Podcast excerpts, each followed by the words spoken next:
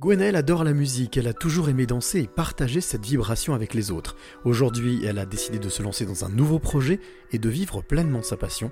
C'est la rencontre inspirante du jour. Je m'appelle Gwenaëlle et je suis euh, actuellement DJ. Tu es DJ, ça veut dire que c'est ton métier, tu c'est quelque chose dont tu vis? Alors, je suis en train de me professionnaliser, je démarre cette nouvelle activité. Tu dis que tu démarres cette nouvelle activité, ça veut dire qu'avant, tu avais, je suppose, une autre vie, un autre métier. Oui, effectivement, j'ai travaillé pendant à peu près 15 ans. En gros, pour euh, synthétiser, mon objectif, euh, c'était d'apporter les arts de la scène à tout public euh, qui n'avait pas accès à la culture. Alors, qu'est-ce que j'entends par là? C'est-à-dire des personnes en situation de handicap ou personnes handicapées, âgées. Et j'ai travaillé dans des associations et dans des, des services ou entreprises ou même des structures médicalisées qui m'ont permis de pouvoir mettre en place des projets tels que des, spectacles. Mon cœur de métier, c'était la danse et le théâtre. Donc j'étais aussi et surtout prof en danse. Prof en danse, ça veut dire que tu accompagnais des personnes qui étaient en situation de handicap pour danser? Voilà, tout à fait. C'est-à-dire que je m'étais professionnalisée via la Fédération française en danse qui nous permettait d'acquérir bah, des méthodes pour pouvoir mettre en place des ateliers autour de la danse. Donc le, principe, c'était d'utiliser la musique évidemment comme support, tout type de musique en fonction du goût du groupe ou de la personne, et je développais une méthode que j'appelais de la danse intuitive, c'est-à-dire qu'on n'était pas là pour acquérir une technique de danse à proprement parler, hein, c'est-à-dire de la danse académique comme on l'enseigne aux enfants. C'était pas du tout ça. C'était faire en fonction de la personne et créer un mouvement dansé et établir une chorégraphie par rapport à ses possibilités. Et donc l'avantage, c'était que ça laissait à chacun la possibilité de s'exprimer sans être frustré de ne pas réussir à faire tel mouvement parce qu'en fait, il n'y avait pas de règles préétablies au départ.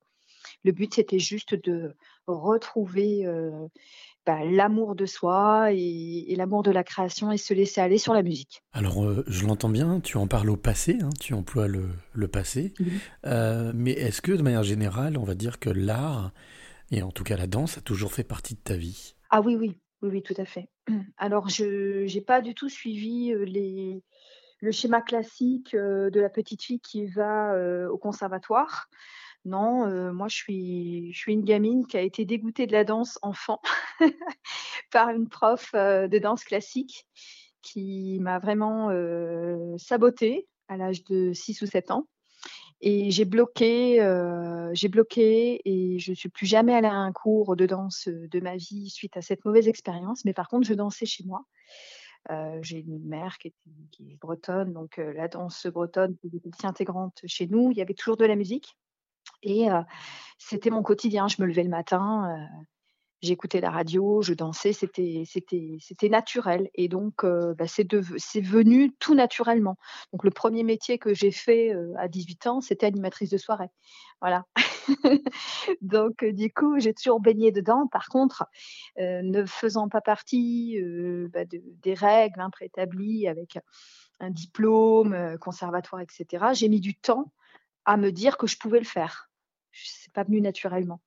C'est à 24 ans où là, j'ai eu un déclic, où je me suis dit, mais pourquoi moi, je ne pourrais pas? Et puis, bah, j'ai pris sur moi, j'ai, je me suis formée, et puis, de fil en aiguille, je suis arrivée à, à, créer tous ces projets-là dans lesquels je me suis régalée. En fait, là, cette reconversion de DJ, bon, c'est un peu la suite logique finalement. C'est-à-dire que je ne peux plus exercer mon, mon métier par obligation, c'est-à-dire que je ne peux plus être prof de danse actuellement en France mais bah, la DJ, c'est la musique, donc en fait, c'est ma vie. Pour moi, c'est, j'ouvre une seconde porte, mais qui est logique par rapport à mon parcours. Tu parlais de cette ambiance familiale, de cette transmission, hein, quasiment, avec la, danse et la musique bretonne. Quelles, quelles sont ou quelle est l'émotion qui te traverse lorsque tout se met en mouvement? La joie. Ou alors, ça peut être profonde mélancolie si c'est de la musique plus triste mais je suis complètement traversée par les notes de musique. Je ne sais pas comment l'expliquer, mais c'est comme si chaque note vibrait en moi. si ça réveillait mon âme. Et puis aujourd'hui, on le sait, on a des études qui prouvent que la musique, avec les, fréquences, émettent, émettent des ondes et que ça agit sur nous et sur notre bien-être. Et bon, bah, moi, je le vérifie et je pense que pour moi, c'est une certitude. Et en fait, on ne devrait jamais se couper de la musique. Ça devrait être inscrit tous les jours de au moins écouter une heure de musique tout un chacun, au lieu de se gaver de, de, de, télé et de choses négatives, de meurtres et de choses qui nous pourrissent l'esprit. Je pense vraiment que la musique, elle sauve. Elle sauve. Est-ce que tu irais jusqu'à dire que la musique est un bon médicament? Ah oui, ah, complètement. Ah mais complètement. J'ai tellement d'exemples à citer. Hein. je voyais, par exemple, exemple tout bête, dans un atout dans lequel je travaillais. donc, pour situer, c'était des jeunes adultes en situation de handicap mental, moyenne d'âge entre 18 et 40 ans. Et bon, bah voilà, hein, comme tout un chacun, il pouvait arriver le matin, être stressé, être, triste, être angoissé.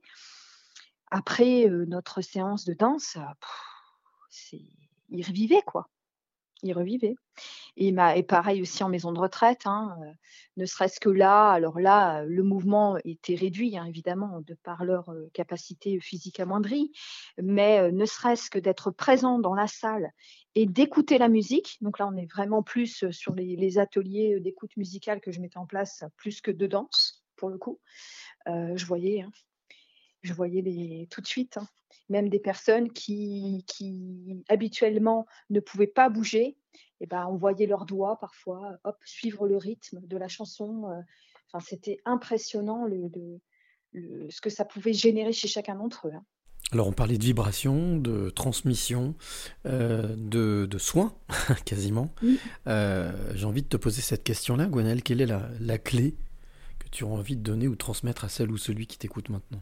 Alors la clé, ce serait de, ne pas se couper de son enfant intérieur et de ne pas hésiter justement à, reprendre des musiques qui, ont fait vibrer chacun, soit dans leur enfance ou même maintenant, et prendre du temps pour soi à réécouter sa musique préférée pour aller mieux. ce serait vraiment un conseil que je donnerais.